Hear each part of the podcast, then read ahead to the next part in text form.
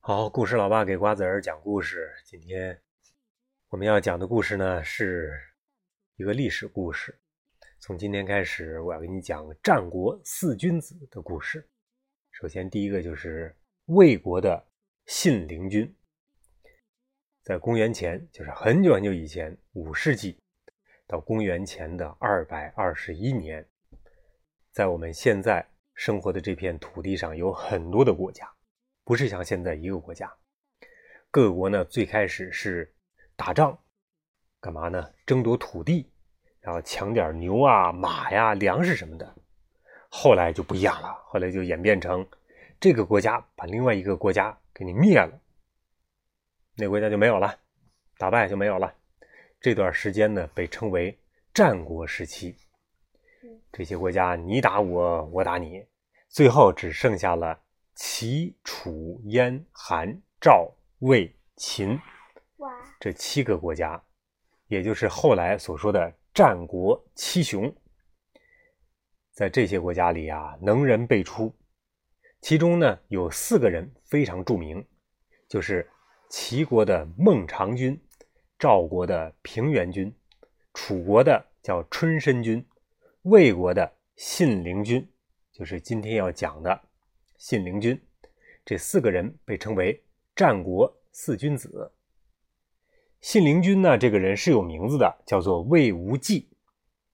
他是魏国老大的弟弟，就是魏国国王的弟弟，被分封在一个叫做信陵的地方，就是现在应该是在河南。所以呢，他就叫信陵君。叫的时间长了，很多人就只记住了他的这个名字，就是信陵君这个名字。因为有一个魏国国王当哥哥，所以呢，信陵君很有钱。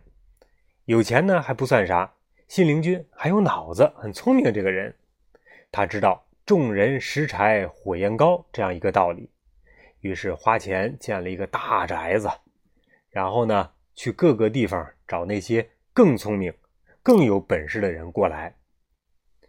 一旦找到了，就死皮赖脸的往家里请。请来之后，就是管吃、管住、管喝，还发工资。另外呢，最重要的是什么呀？还不用干活。战国时期啊，有很多有钱人都做这种事儿。战国四君子中，这四个人是其中做的最好的四个人。呃，那这些被养起来的人呢，被称为门客。战国的很多故事都和这些门客有关。后边会一个一个一个给给你讲出来。先举一个小例子，说说信陵君门客的厉害吧。有一次呢，信陵君和他哥就是魏国国王下棋呢，国王的手下呢突然跑进来说：“呃，报告大王，不好了，北边报警了，赵国呃发兵入侵咱国家。”魏王一听大怒：“哦，有这种事儿，来人！”他让手下召集大臣和赵国要打一仗。信陵君这个时候赶紧劝住了，说：“哎，大哥，这是一个误会。赵国的国王啊，只不过是在打猎，根本没有想侵略咱们。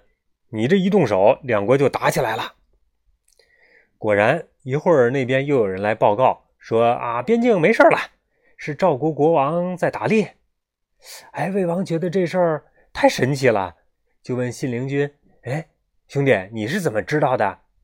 信陵君说：“也没啥，我手下有一个门客，没别的本事，就是对赵国特别特别的熟。赵国有啥消息，他都能知道。这些门客，他都是怎么找的呢？说实话，很费劲，很费劲，费劲到什么程度呢？还有一个小故事，来听我讲啊。有一个大爷叫做侯嬴，这大爷七十多岁了，穷的是一塌糊涂。”唯一的工作就是守门查证件，守在城门那个地方。但是据说这个大爷很有本事，信陵君准备送一份厚礼给他，让他成为自己的门客。可是这位侯嬴侯大爷啊不接受，说我看门挺好的，凭啥收你的礼物呀？信陵君只好大摆宴席，自己呢出门赶着马车去接侯嬴。那个时候马车有俩座。就是在马屁股后边有俩座，呃，右车夫呢一般都是右手拿鞭子，所以呢，他会坐在右边，省得这影响乘客呀，是不是？贵宾呢坐在左边，信陵君为了表示真诚，就右手拿着鞭子，坐在车的右边，让贵宾坐在左边。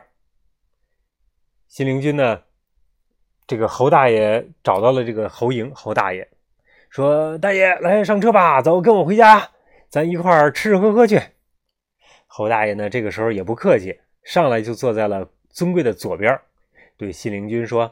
哎，哥们儿，司机，呃，先别着急走，我还有个朋友，你先赶车去旁边的菜市场找我那个朋友去。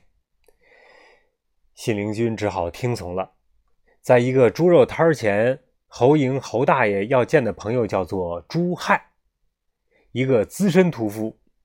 朱亥拎着杀猪刀，斜着眼儿看信陵君，嗯，打扮了半天。信陵君呢，也看着朱亥，这仨男的。信陵君、朱亥、侯莹这仨呢，在大街上深情的对视了十多分钟。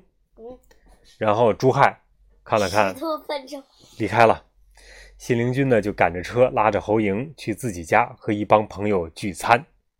朱亥啊，瓜子儿，这个人一定要记住啊，在后边会出现这个人，这个资深屠夫会出现。到了家，信陵君把侯莹请到上位，大吃大喝一顿。侯莹说：“信陵君呐，你人还真不错。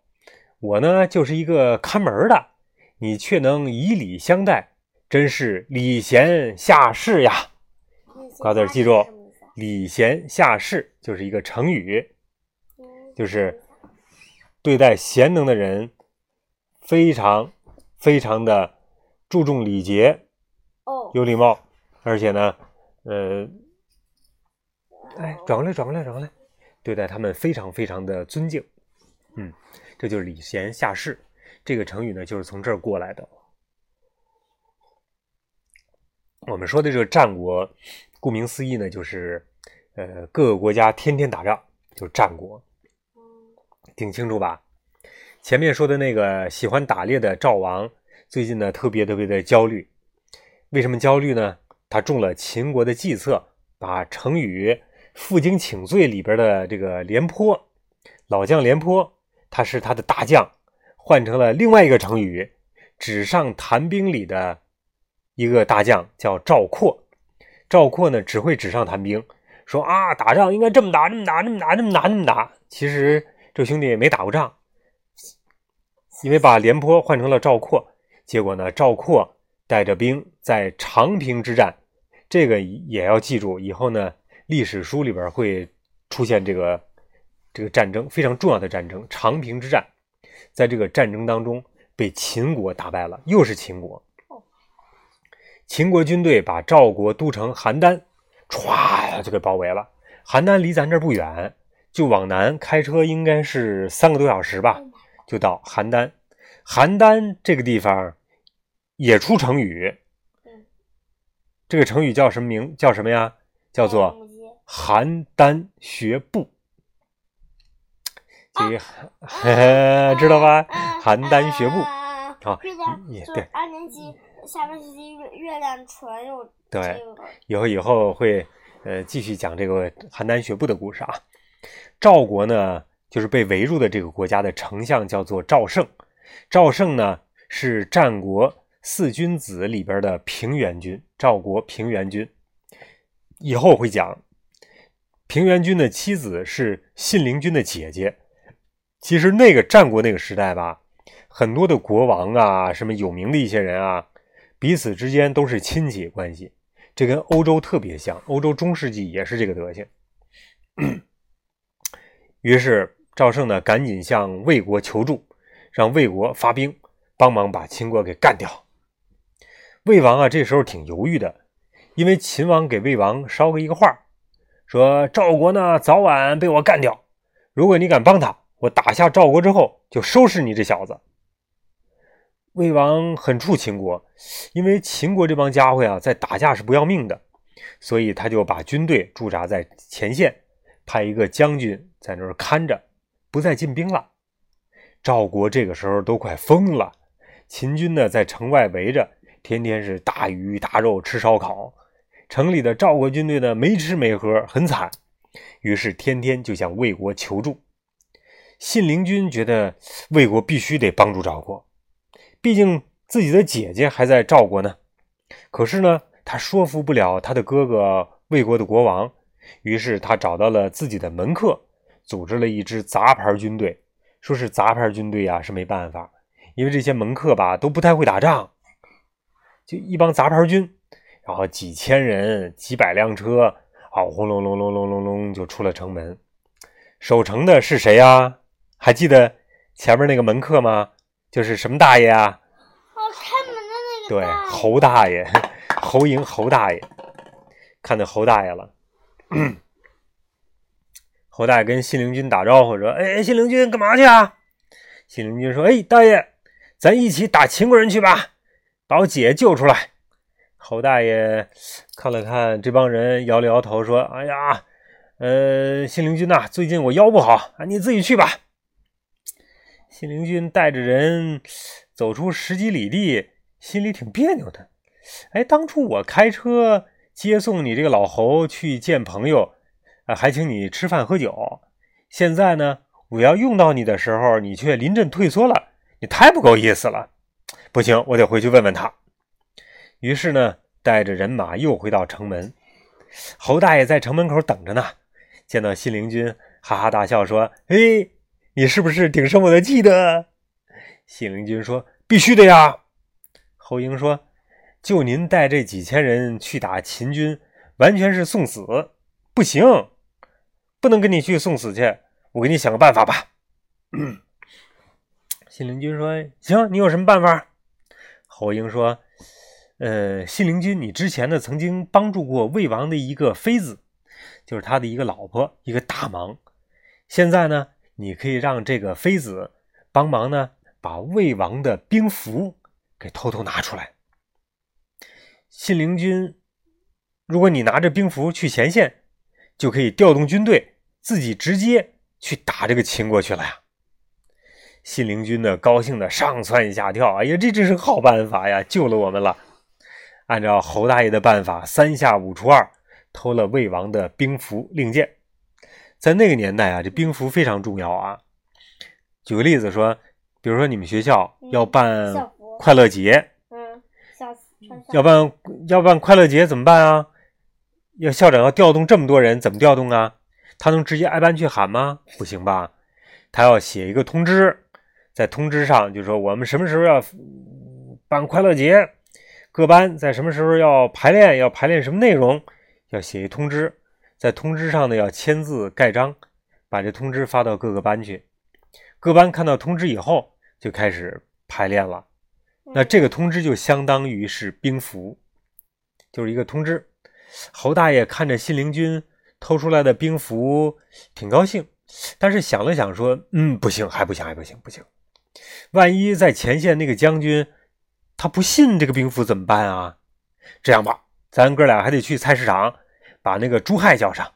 这兄弟啊，怎么样？力气大。如果那个将军不行，他不服，就让朱亥把他给拍死。”然后他们就到了菜市场，见到朱亥。朱亥把听完这些事儿之后呢，把刀梆往桌上一剁，说：“走，生意不做了，走。”然后随手呢，从桌子底下拿了一个四十多斤的一个大铁锤出来，跟他们一块儿上路了。哎呀妈呀！要是没拿刀，肯定踩死人了。信陵君带着侯嬴，还有朱亥，还有他那些门客，浩浩荡荡到了前线，见到那个将军，说：“将军，我拿着魏王的兵符来了，你把军队交给我，我要去打秦军去。”这个将军也想打秦军，但是看看说：“哎呀，这行啊，这就就这么你们这几个人过来要接受我的军队。”虽然有兵符，但是还挺可疑，我得汇报一下。信陵君想，这怎么还怎么能汇报啊？不行。于是朱亥一使眼神朱亥冲上去一锤，就把这个将军给打死了。信陵君拿着兵符接管了军队，于是指挥魏国军队大战秦军。秦军一看这边，哇，人好多呀，人多势众，城里还那么多人。不行，打不了，赶紧跑！于是赵国得救了。后来呢，信陵君到了赵国，他不敢再回魏国了呀？因为他偷了兵符出来的呀，嗯偷他哥哥的兵符出来，调动军队打的赵国，打的秦国，嗯所以不敢再回去了，怕他哥哥责备他，嗯就在这儿住下了。呃，和他的门客住在这儿。住在这儿之后呢，大概十多年，嗯他的门客就劝他说：“现在魏国有难，魏国又被秦国打了，魏国有难，这个时候你一定要回去。”好，回去。于是又带兵回到了魏国，帮他哥哥，又把秦军打败。但是后来呢，秦军开始使了离间计，秦军就派人到他们那边说：“呃啊，这个信陵君要当国王，要取代他哥哥的位置。”他哥哥还真信了这些话了，于是呢，就把他的军队给剥夺走了，说：“你别带别带兵了，得回家好好养老去吧，吃吃喝喝吧。”他就觉得很郁闷，天天就吃喝玩乐，后来就去世了。他的哥哥呢，一想，哎呀，原来我这个弟弟还能帮我，现在他去世了，谁再能帮我呢？没过多少年，秦国就把魏国给灭掉了。最后是秦国统一了中国，就把那六国家全部干掉了。秦国的伟人秦国很厉害，秦始皇，知道这个人吧？好了，今天就讲完了。战国四君子里边的信陵君讲完了，好，晚安。